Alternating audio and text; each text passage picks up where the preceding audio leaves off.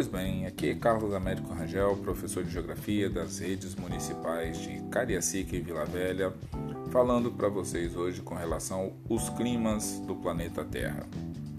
É importante lembrar que o clima, quando se fala do tema clima, é muito comum pensar que o clima do nosso planeta ele é homogêneo.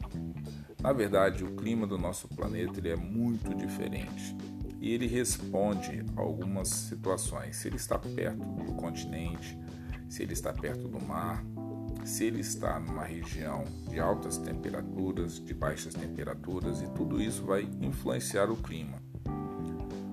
Então você tem climas quentes, climas secos, climas temperados e climas frios. E geralmente quando se trabalha a parte de clima é importante que o estudante esteja também familiarizado com o mapa de zonas térmicas, que as zonas térmicas vão automaticamente influenciar na questão dos climas do nosso planeta.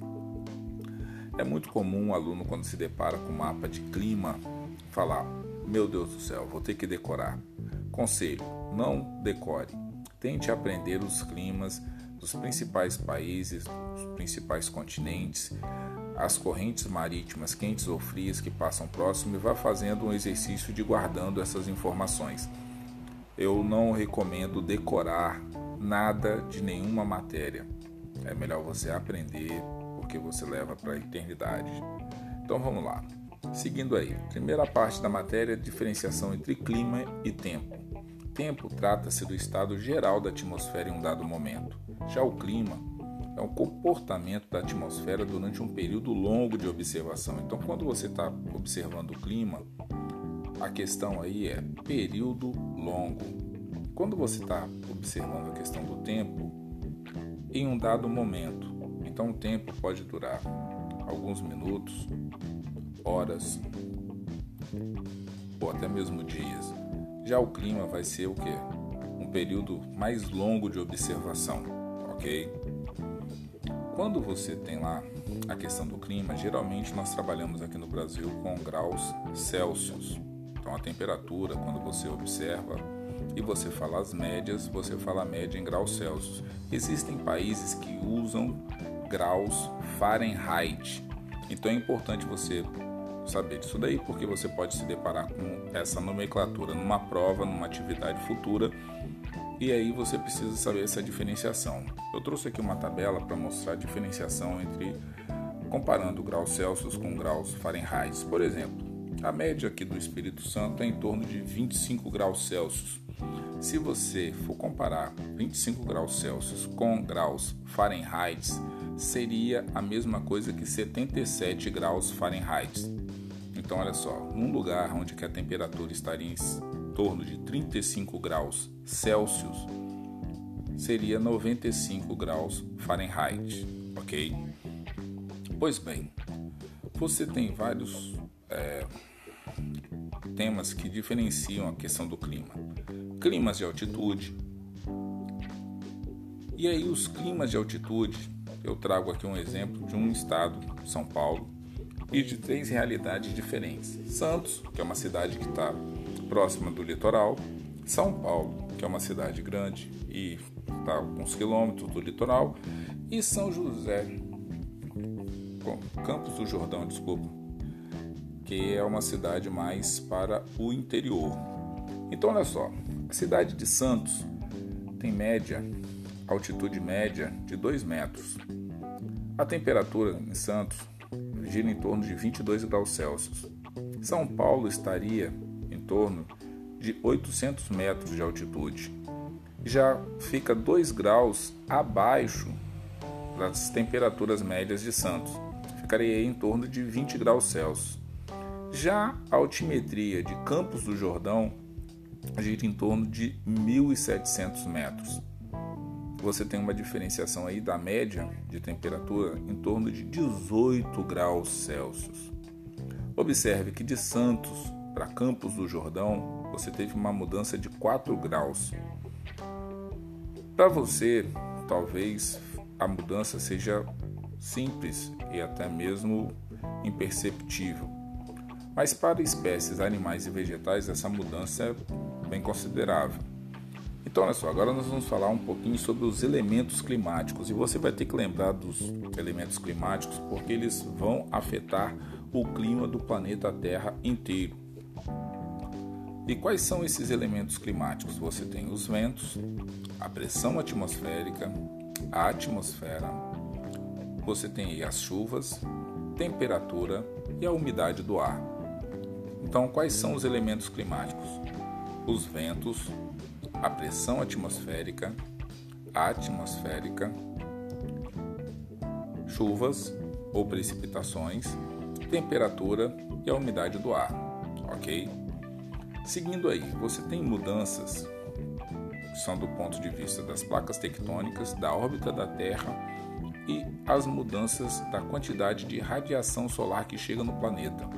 Essas mudanças elas vão ser o que mais lentas. E aonde que afeta essas mudanças climáticas? As placas tectônicas afetam, a órbita do nosso planeta afeta e a mudança da quantidade de radiação que, que vem proveniente do Sol que chega no nosso planeta também é muito importante. No que, que vai afetar? Na atmosfera, na vegetação, na superfície terrestre, nos oceanos e no gelo. Vai causar mudanças na atmosfera. Se chega mais radiação solar ou menos radiação solar, afeta a atmosfera, afeta a cobertura vegetal, afeta a superfície do planeta Terra, afeta os oceanos e os mares e afeta também a questão dos gelos que existem nos polos e no topo das altas montanhas. Agora nós vamos falar um pouquinho sobre os fatores do clima. São os fatores que interferem ou modificam o clima de um determinado lugar. Então vamos lá, vai desde a altitude até o relevo. Nós temos a altitude, que é a distância em metros de um determinado lugar da superfície terrestre em relação ao nível do mar. Você tem a latitude, que pode ser baixa latitude quando está perto da linha do Equador e altas latitudes quando está próximo do Polo Norte ou do Polo Sul. A latitude também influencia no clima. A continentalidade e a maritimidade também.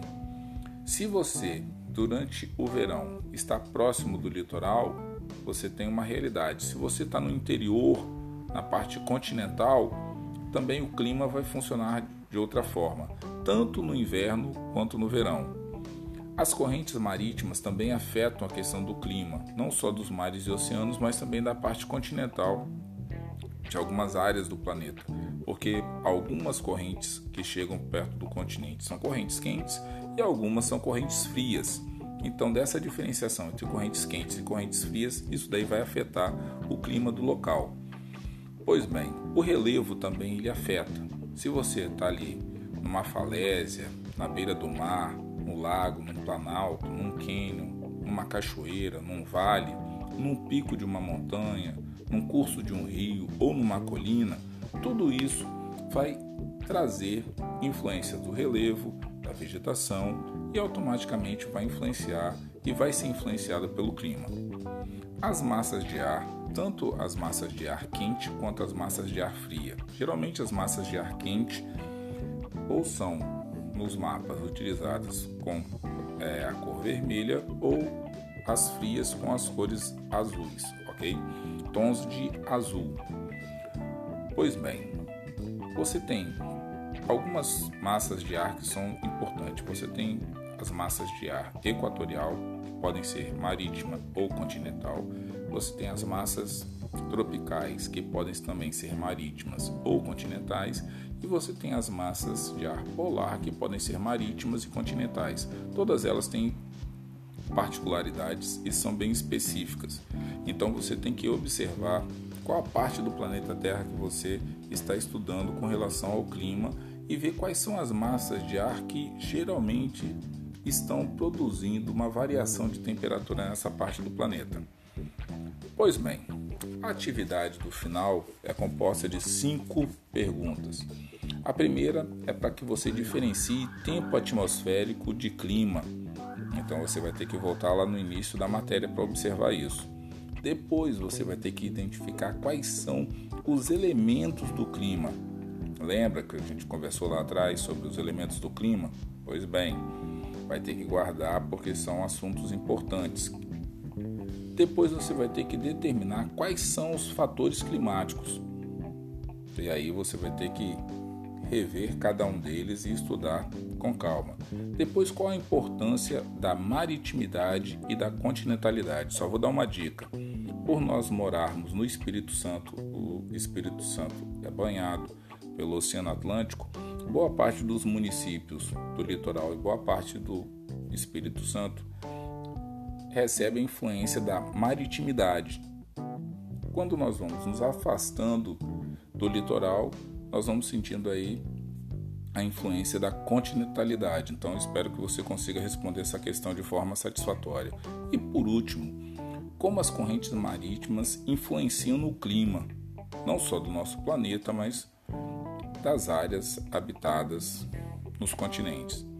Então, fica aqui é, esse meu podcast.